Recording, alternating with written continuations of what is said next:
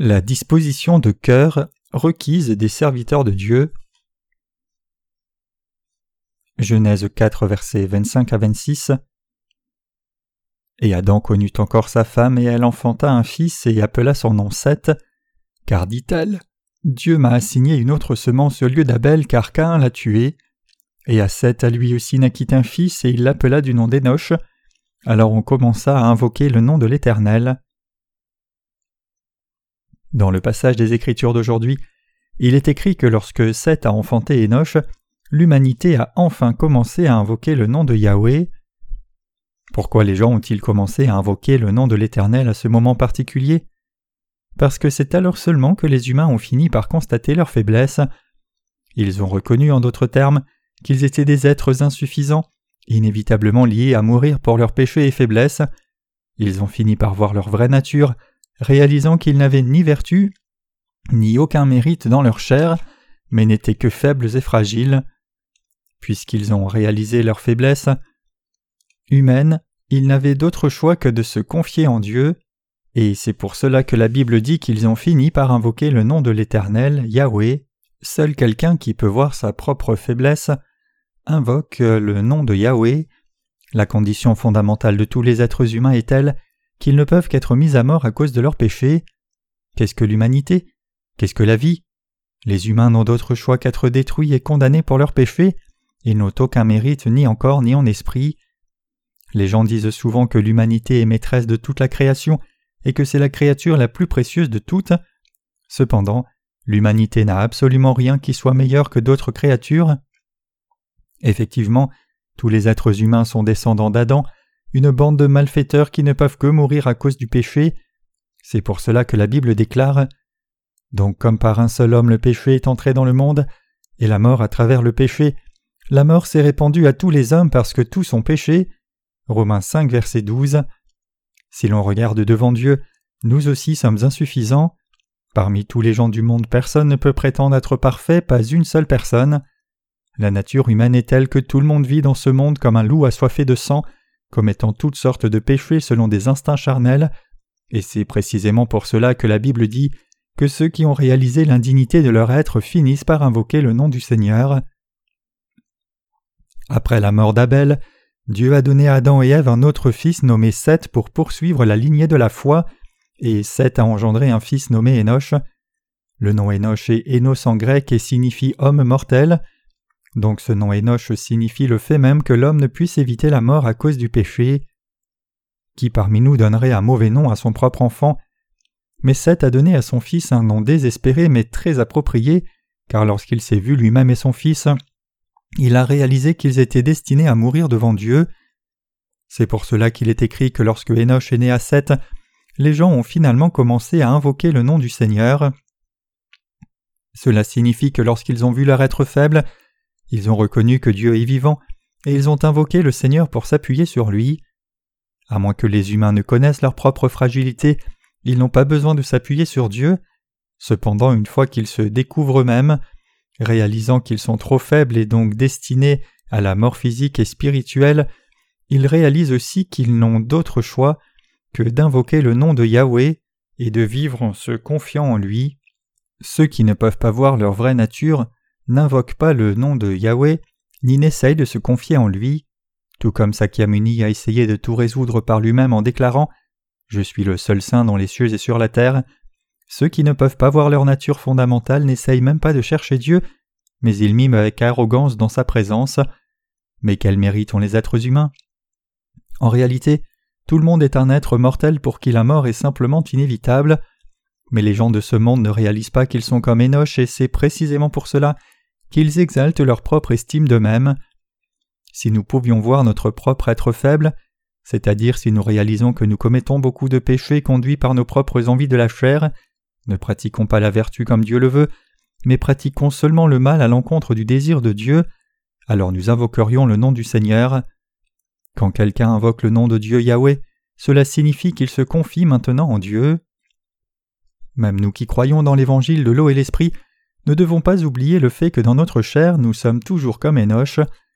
Nous ne devons jamais oublier que par nature nous étions liés à la condamnation pour nos péchés et destinés au feu éternel de l'enfer.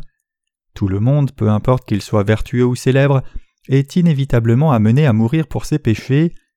Tous les gens de grand renom, les héros et les dirigeants religieux distingués qui ont vécu sur la terre et qui vivent actuellement ne sont que des êtres mortels aussi destinés à mourir pour leurs péchés. C'est seulement quand nous nous connaissons nous-mêmes correctement que nous recherchons Dieu et invoquons son nom. Notre vraie substance d'être humain est la même que celle des noches. Mais qu'en est-il de vous? Savez-vous que vous êtes un tel être? Trop souvent alors que nous menons nos vies, nous oublions qui nous sommes vraiment. C'est seulement parce que le Seigneur a sauvé des gens comme nous par l'évangile de l'eau et de l'esprit que nous avons été sauvés. Si notre Seigneur ne l'avait pas fait, nous serions restés complètement indignes. Quel mérite avons-nous par nous-mêmes? En quoi serions-nous meilleurs que des bêtes et qu'y a-t-il de plus vertueux chez nous? Tout être humain est exactement comme Enoch. La Bible dit ici que c'est seulement lorsqu'Enoch est né que l'humanité a finalement commencé à invoquer le nom de Dieu Yahweh. Pourquoi est-ce à ce moment-là seulement que les gens ont finalement invoqué le nom du Seigneur? Qui leur a enseigné le nom de Yahweh? C'est Adam qui le leur a enseigné. C'est parce qu'Adam et Ève connaissaient très bien Dieu, puisqu'ils avaient vécu avec lui. Même après que Enoch soit né dans ce monde, Adam et Ève ont continué à donner naissance à des enfants, Puisque Adam est mort après avoir vécu 930 années, il a eu le temps d'avoir d'autres enfants. Alors combien d'enfants a-t-il bien pu avoir pendant toutes ces années? Nous humains ne devons jamais oublier un seul instant que nous ne pouvons que commettre le péché à cause de nos faiblesses et que nous ne pouvons éviter de mourir pour ce péché. Socrate a laissé un dicton célèbre Connais-toi toi-même. S'il connaissait le passage des Écritures d'aujourd'hui, il aurait dit plus précisément Connais-toi, toi qui es comme Enoch. Peut-être qu'il aurait laissé les mots suivants Tu es effectivement inévitablement destiné à mourir pour tes péchés, car tu fais partie d'une bande de malfaiteurs. Personne n'a aucune vertu qui soit. Quand je me suis vu moi-même à travers la parole de Dieu, j'ai réalisé que j'étais un homme absolument sans aucun mérite pour élever mon estime de moi-même devant Dieu, et que j'étais lié à mourir pour mes péchés. C'est pour cela que j'ai remercié Dieu pour Jésus-Christ. Je n'ai rien à moi-même dont je puisse m'élever devant Dieu. Êtes-vous aussi comme moi? Effectivement, pour vous et pour moi, nous n'avons rien à nous-mêmes qui puisse nous exalter. Après avoir cru à l'évangile de la justice du Seigneur et être né de nouveau, alors que j'ai commencé à suivre le Seigneur par la foi, j'ai découvert encore davantage que j'étais lié à la condamnation de Dieu et à la mort, comme le dit la parole. C'est pour cela que je suis encore plus profondément reconnaissant à Dieu pour avoir sauvé quelqu'un comme moi à travers l'évangile de l'eau et l'esprit. Notre existence était indigne, nos pieds couraient au mal, mais le Seigneur a sauvé des gens comme nous par l'évangile de l'eau et de l'esprit, et à chaque fois que j'affirme cela par la foi, je me sens encore plus reconnaissant. Si j'avais cru au christianisme du monde qui est devenu une simple religion, je n'aurais jamais réalisé cette vérité. Cela fait trente ans que j'ai cru en Jésus pour la première fois. Quiconque a mené une vie religieuse aussi longtemps devrait déjà être devenu une personne sainte, digne de respect aux yeux des autres. C'est-à-dire que si j'avais cru en Jésus comme d'autres religieux du monde, je serais déjà devenu un homme de vertu maintenant, mais quand je me regarde je ne vois rien qui soit saint ni de grandes améliorations dans mon caractère. Au contraire, plus les jours passent depuis ma nouvelle naissance, alors que je me regarde, je suis encore plus obligé de reconnaître que j'ai vécu dans l'ignorance de moi-même et ingrat envers Dieu. J'étais effectivement destiné à mourir, mais le Seigneur m'a sauvé en répandant sur moi la grâce de l'évangile de l'eau et de l'esprit. C'est pour cela que je ne peux remercier personne d'autre que Dieu. Dans la perspective d'une religion du monde, cela n'a aucun sens que les faiblesses soient exposées avec le temps qui passe. Cependant tous ceux qui invoquent le nom de Dieu Yahweh sont ceux qui voient leur être faible et ceux qui suivent fidèlement le Seigneur sont aussi ceux qui reconnaissent leur être fragile. En faisant l'œuvre de Dieu, quelqu'un qui ne se connaît pas lui-même essaye de tromper Dieu comme un jeu, par contre, les gens qui suivent vraiment le Seigneur finalement sans hypocrisie sont pleinement conscients de leur faiblesse. Seuls ces gens-là remercient le Seigneur de les avoir sauvés, même s'ils étaient destinés à mourir pour leurs péchés, et ils sont reconnaissants d'être utilisés comme instruments de son œuvre juste, comme quelqu'un qui suit le Seigneur fidèlement. Comme Enoch, quiconque se connaît fondamentalement rend grâce à Dieu encore et encore. Les serviteurs de Dieu aussi doivent clairement saisir leur fragilité Plutôt que de se considérer comme quelqu'un de spécial, ils devraient réaliser qu'ils étaient des êtres complètement indignes destinés à mourir, mais que Dieu est venu chercher ces personnes-là et les a rencontrées. C'est précisément parce que notre existence est si faible que le Seigneur nous a sauvés de tous nos péchés, malédictions et faiblesses. En d'autres termes, ce n'est pas parce que vous êtes meilleurs que les autres frères et sœurs dans la foi que Dieu vous a élevés en tant que dirigeants dans l'Église. Nos frères et sœurs doivent aussi être bien conscients de leur faible nature. Cela prend du temps de s'unir à l'Église de Dieu et de suivre les dirigeants de l'Église, après avoir reçu la rémission des péchés en croyant dans l'Évangile de l'eau et l'Esprit. Malgré cela, quelqu'un qui se reconnaît lui-même ne peut que s'unir à l'Église de Dieu. C'est parce que nous voyons notre nature indigne que nous essayons de nous unir à l'Église de Dieu et de vivre par la grâce de Dieu. Cependant, que se passe-t-il jusqu'à ce que quelqu'un arrive à une telle compréhension? La plupart des gens pensent habituellement qu'ils ont été sauvés à cause de leur propre mérite et qu'ils apportent aussi une contribution merveilleuse à l'Église de Dieu. Parfois j'ai envie de dire aux gens de ne pas s'embêter à venir à l'Église. Bien sûr, je ne devrais pas dire une telle chose. Moi aussi je suis un être faible, mais le Seigneur m'a rencontré et m'a sauvé de tous mes péchés. C'est pour cela que toute âme doit s'humilier devant Dieu et reconnaître sa fragilité fondamentale. Si nous nous connaissons réellement nous-mêmes, alors nous pouvons tous vivre en paix en nous confiant dans l'évangile de l'eau et l'esprit devant Dieu, et nous pouvons vraiment servir le Seigneur. Nous sommes reconnaissants que Dieu nous ait fait servir le Seigneur même si nous n'avons rien de quoi nous vanter devant Dieu. Nous devons servir le Seigneur finalement avec un cœur volontaire, sans aucun sentiment présomptueux de supériorité charnelle devant Dieu.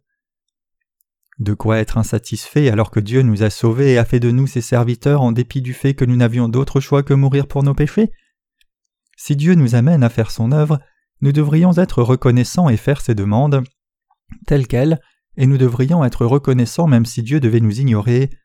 C'est ce qu'un serviteur est supposé faire, car comment un esclave peut-il s'élever sur son propre maître?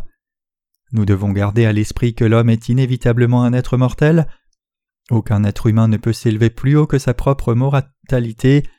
Si un serviteur de Dieu sait qu'il est énoche, alors il travaille fidèlement pour son maître au mieux de ses capacités, sans s'exalter lui-même devant Dieu. C'est ainsi que vivent les justes, exaltant la volonté de leur maître. Les justes doivent être reconnaissants pour le fait qu'ils soient capables de croire dans l'évangile du Seigneur et de le servir. Puisque Dieu a sauvé des êtres mortels inévitablement liés à la mort, à cause des péchés, combien plus devrait-il être reconnaissant de leur avoir permis d'avoir un sauveur? Ce sont les serviteurs de Dieu. En général, quand quelqu'un a été sauvé récemment de ses péchés en croyant dans l'évangile de l'eau et de l'esprit, il essaye souvent de s'exalter lui-même. Cependant, quand il réalise comment Dieu a sauvé quelqu'un d'indigne comme lui, il commence à servir le Seigneur avec gratitude, en réalisant combien c'est merveilleux de pouvoir répondre aux demandes de Dieu. Il est correct que les serviteurs de Dieu cherchent à l'exalter lui de toutes les manières possibles. Cela signifie qu'ils n'ont absolument aucune raison de s'élever eux-mêmes. Pourquoi? C'est parce qu'ils connaissent leur propre mortalité. Étant donné qu'ils sont tous des êtres mortels, combien pourraient-ils monter même s'ils s'élevaient eux-mêmes? Nous n'avons rien de nous-mêmes pour nous exalter. Quelle valeur avons-nous alors que nous sommes des êtres mortels Inévitablement destinés à la mort peu importe combien nous pourrions nous exalter, nous devons exalter quelqu'un qui mérite d'être exalté, et c'est Jésus-Christ qui est venu par l'eau et l'esprit que nous devons exalter par notre foi. Les anciens dans la foi de la Bible étaient très bons pour donner à leurs enfants des noms correspondants qui avaient une implication importante. Par exemple, le nom Enoch signifie homme mortel, c'est-à-dire être faible. En d'autres termes, cela implique que les hommes ne peuvent que pécher, le nom Abel par contre signifie souffle et possède la même étymologie que les mots comme vanité, vide et brume. Cela signifie que bien que nous soyons des êtres humains futiles qui disparaîtraient comme un nuage de brume, en croyant en Jésus-Christ qui est venu par l'eau et l'esprit et faisant ainsi l'offrande de notre foi dans l'agneau de Dieu, nous avons reçu la rémission des péchés. De nos jours, le concept de serviteur fait l'objet d'abus dans le christianisme d'aujourd'hui. La description serviteur de Dieu est largement utilisé comme un titre honorifique, mais le mot serviteur signifie à l'origine esclave. Cela désigne quelqu'un qui est abaissé et méprisé. Quel genre de personnes sont les vrais serviteurs de Dieu? Quel genre de cœur doivent avoir les serviteurs de Dieu? Les serviteurs de Dieu sont ceux qui croient dans l'évangile de l'eau et de l'esprit, pleinement conscients du fait qu'ils étaient destinés à mourir pour leurs péchés et que leur vie était complètement indigne. Un serviteur de Dieu est quelqu'un qui connaît sa faiblesse, et parce qu'il a réalisé cela, il croit dans l'évangile de l'eau et l'esprit et vit par la foi en Dieu. C'est quelqu'un qui ne pourrait pas vivre si son maître l'abandonnait, et qui connaît son statut réalisant qu'il n'aurait rien à dire même si son maître lui prenait la vie. Voici les vrais serviteurs de Dieu, et c'est le cœur que chaque serviteur de Dieu doit avoir. Cependant, l'on abuse du terme serviteur de Dieu dans le christianisme d'aujourd'hui. Ceux qui ne sont pas plus que des êtres mortels, qui ne peuvent éviter de mourir pour leurs péchés, s'exaltent pourtant tellement eux-mêmes. C'est insupportable de les voir s'élever eux-mêmes si haut. Pour qui un serviteur devrait-il vivre? Qui un serviteur devrait-il exalter? Devrait-il s'exalter lui-même? Non, un serviteur est supposé exalter son maître. L'apôtre Paul a dit Donc que vous mangiez ou buviez ou quoi que vous fassiez, faites tout pour la gloire de Dieu. 1 Corinthiens 10, verset 31. Paul a aussi vécu en croyant que Dieu importait ce qui lui arrivait, pourvu que ce soit au bénéfice de l'Évangile. C'est pour cela qu'il a dit Je sais être dans la disette et je sais être dans l'abondance. Partout et en toutes choses j'ai appris la satiété et la faim, l'abondance ou le besoin. Philippiens 4, verset 12. Bien sûr, les serviteurs de Dieu peuvent très bien être riches, cependant, s'ils mènent une vie trop riche dans un pays extrêmement démuni, il est facile que l'envie s'élève dans le cœur des gens pour écouter la parole de Dieu, et les serviteurs de Dieu eux-mêmes prennent le risque d'être volés. À la question de savoir comment nous devrions vivre alors, la réponse simple est que nous devons tous vivre pour le bénéfice de l'Évangile. Les serviteurs de Dieu ne doivent jamais oublier que par nature ils sont complètement indignes et qu'ils travaillent maintenant pour le Maître. Un serviteur de Dieu doit d'abord savoir exactement ce que désire le Maître, il doit attendre ses oreilles à la volonté du Maître, et il doit fidèlement remplir ses tâches assignées, même quand le Maître ne regarde pas. Comment alors quelqu'un peut-il devenir un tel serviteur? Cela s'accomplit lorsque l'on réalise sa mortalité inévitable et que l'on connaît et croit au Seigneur, qui a sauvé même une personne fragile comme cela. Ce sont de telles personnes qui deviennent serviteurs de Dieu et invoquent le nom de Dieu Yahweh. Mettre au point un spectacle pompeux, provoquer toutes sortes de désordres, lever les mains et crier comme des fanatiques, ce n'est pas ce que fait un vrai serviteur.